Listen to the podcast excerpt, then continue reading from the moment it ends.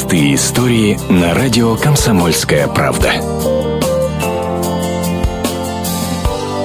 Когда в детский сад «Звездочка» в Красноярском крае из сельсовета привели молодого мужчину, заведующая и воспитатели чуть не плакали от счастья. В чисто женском коллективе появились еще одни руки, причем мужские и сильные. Только вот не воспитателем или усатым няням он к ним пришел устраиваться, а наказание за долги по штрафам отрабатывать. Судебные приставы назначили ему 60 часов общественных работ. По словам главы местного сельсовета Альберта Емельянова, парень в детском саду работал на совесть.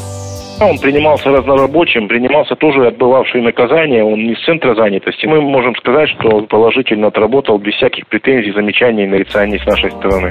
Исполняющая обязанности заведующей детского сада «Звездочка» Ольга Танких признается, внезапный помощник и на нарушителя-то похож не был. Послушный такой покладистый, да и с помощью подоспел как раз вовремя.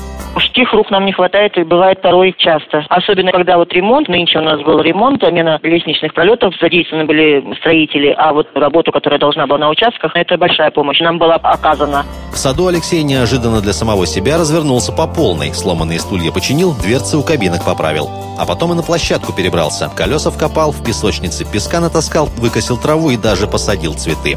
За это время мужчина не только влюбил в себя весь дамский коллектив, но и сам перевоспитался. После отработки сразу отчитался перед приставами. А в детском саду предложили Алексею устроиться к ним на работу на совсем. Тот обещал подумать. Татьяна Пантюшева, Ренат Каримулин, Комсомольская правда, Красноярск.